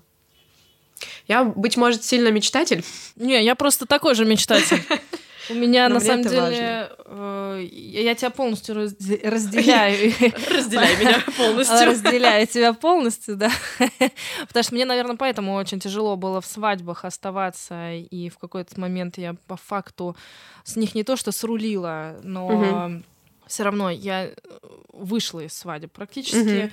То есть те свадьбы, которые остались, они как раз вот про тот формат, который ты говоришь. То есть если мне доверяют и мне дают свободу, я там вообще могу э, с лихвой все отдать. Это будет э, совершенно по-другому все. Но как только мне ставят условия и мне говорят переделать, mm-hmm. измени концепцию, еще что-то сделай, я понимаю, что я не работаю так, я не умею так делать. Mm-hmm. У меня есть рождение чего-то, и я настолько настолько в этом уже сжилась, что родить что-то еще э, совершенно концептуально, просто чтобы выбрали и чтобы как угу. бы из числа еще кон на конкурсной основе О, это еще может пойти, да? Трэш. Вот, я понимаю, что это вообще не про меня. То есть я не конкурентно способна в этом плане чисто из-за моральной неустойчивости. Вот, вот. Потому что я э, очень тонко организованный товарищ, хотя во мне много такого, ну, сильного кажется, но я, честно, сдуваюсь очень быстро, когда я понимаю, что та, та идея, которая у меня есть, она не откликнулась. Что ее рубят и все, ее рубят. Угу. И вот в этом плане уже все опускается. Но как только тебе говорят, что я вам полностью доверяю, я не могу Крылышки отказать. сразу. И ты даешь даже людям, тебе хочется да, отдавать конечно. людям даже больше, чем они конечно, ожидают. Конечно. Вот в чем смысл. Я тебе искренне желаю, чтобы ты была тем самородком, кем ты есть, чтобы Спасибо. ты продолжала и в Москве, и в других условиях, в других местах оставаться действительно, как ты сама себе пожелала, самой собой, чтобы код не менялся, угу. чтобы люди, которые приходили, они это ценили, и это было твоей уникальной чертой, чтобы ты смогла нести себя. Я уверена, что за этим будущее, и в этом можно развиваться, и этим можно развивать индустрию, показывая, что люди все уникальны, и подход, который вы транслируете, имеет место быть так, как он есть в твоей голове, mm-hmm. без изменений или с изменениями, но минимальными. И все-таки доверие дает совершенно другой качественный уровень итога. Поэтому я нам всем желаю прекрасных клиентов, организаторов, чтобы было в помощь и нас просто правильно ну, помогали продать наши идеи mm-hmm. тем людям, которым сложно визуализировать итог, потому что все-таки мы продаем не готовую картинку, мы подаем творчество, mm-hmm. и зачастую оно рождается в моменте. Я думаю, что ты сама знаешь, что такое Очень рождение хорошо. в моменте, про те же свечки, не свечки, когда ты э, имеешь одно, а все равно на деле оно немножко видоизменяется, и, как мы уже знаем, становится даже чуточку лучше. Это точно. И в завершении я все-таки попрошу тебя сказать тем людям, которые приходят. Знаешь, время такое э, сложно, интересно. Ну, короче, оно другое. И вот э, я знаю, что мы продолжаем работать. Мгм. Вот. Э, жить, работать в тех условиях, которые есть. И очень хочется, наверное, пару слов просто от тебя. Это не какой-то широченный там монолог. Просто пару слов для того, чтобы завершить этот подкаст тем людям напутствие, не напутствие. Ну, короче, что захочешь, скажешь тем людям, которые нас слушают. Те, кто выдержал час 52, между прочим. Ну, во-первых, безусловно, то, что я желаю себе, всегда желаю и всем остальным. Не изменять и не предавать себя. А, Но при этом, при всем, стараться задавать себе... Если какая-то ситуация происходит, когда вы не понимаете, куда двигаться дальше или что будет, первое, больше наблюдать, а второе, задавать себе вопрос «зачем?». Это совершенно случайная находка, которая мне частенько помогает, которую я частенько практикую. А, Для чего вы это делаете? Зачем вы это делаете? Какова ваша глобальная идея, какова глобальная цель? И что нужно для этой идеи, чтобы для реализации, чтобы у вас было понимание шагов, было понимание пути. И даже если нету какой-то конкретики, да, потому что мы опять-таки все очень творческие дофига, она все равно придет. Просто что называется, отправьте запрос уже во Вселенную. И вопрос «зачем?» он здорово расставляет в голове все по полочкам. Он здорово тебя возвращает к тому, что на самом деле нужно делать. Третий совет и пожелание. а, Есть фраза «делай, что можешь, и будь, что будет». Я бы ее немного только интерпретировала по-другому. Я бы сказала «делай, что умеешь и что любишь, и будь, что будет». И тогда действительно, а, если это ваше, то все будет складываться само собой. Если это не ваше, в этом нет ничего плохого. Люди не деревья, люди меняются, люди продолжают свой путь, люди эволюционируют в конце концов. Не было бы эволюции, не было бы вообще нашего мышления с вами и нас в том числе. И просто относитесь к этому как к чему-то новому, к спектру новых возможностей. Что если вы не видите себя дальше в декоре и флористике, это нормально, это неплохо. Это, это не конец света, это не повод для депрессии. Хотя, если хочется подепрессировать, ну, То окей, тоже можно. тоже можно, да, но э, осторожно. А, просто некоторые эмоции действительно лучше прожить, чтобы уже их отпустить и двигаться дальше. И просто не забывайте о том, что ну, вот фраза, которая с детства для меня как красная тряпка, когда мне говорят, что что-то невозможно. Возможно все. Главное верить. И на этой прекрасной ноте, мне кажется, я даже ничего не буду добавлять, потому что все уже сказано.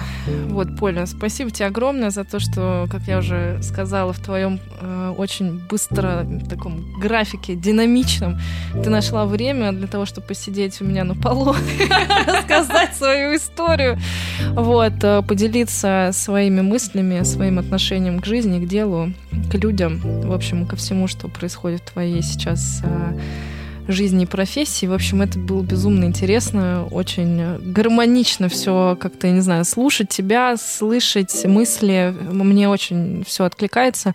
Я очень счастлива, что удалось записать этот подкаст. Он я получился тоже. очень легким, и я уверена, что твои мысли найдут отклик в сердцах людей. Поэтому спасибо тебе большое за то, что стала героем подкаста. Тебе спасибо большое. Руки флориста всегда заняты, поэтому слушайте нас обязательно во всех оставшихся приложениях для подкастов. Обязательно смотрите видеоверсию на YouTube-канале. Вконтакте теперь тоже есть возможность слушать подкасты. В общем, телеграм-канал тыкать уже не можно. Не модно. Боже мой, все. Тыкать уже Не не, можно. модно. Не модно. Короче, там всегда есть анонсы, но сегодняшний выпуск, он выйдет сегодня же. И это очень круто, потому что у нас э, такая прям супер-экспресс методика появилась у нас, Саша. Так что э, мы счастливы, что сегодня подкаст записан, и сегодня же он э, выходит в эфир. Так что, Поля, спасибо еще раз. А с вами мы встретимся в следующем выпуске. Пока! Пока.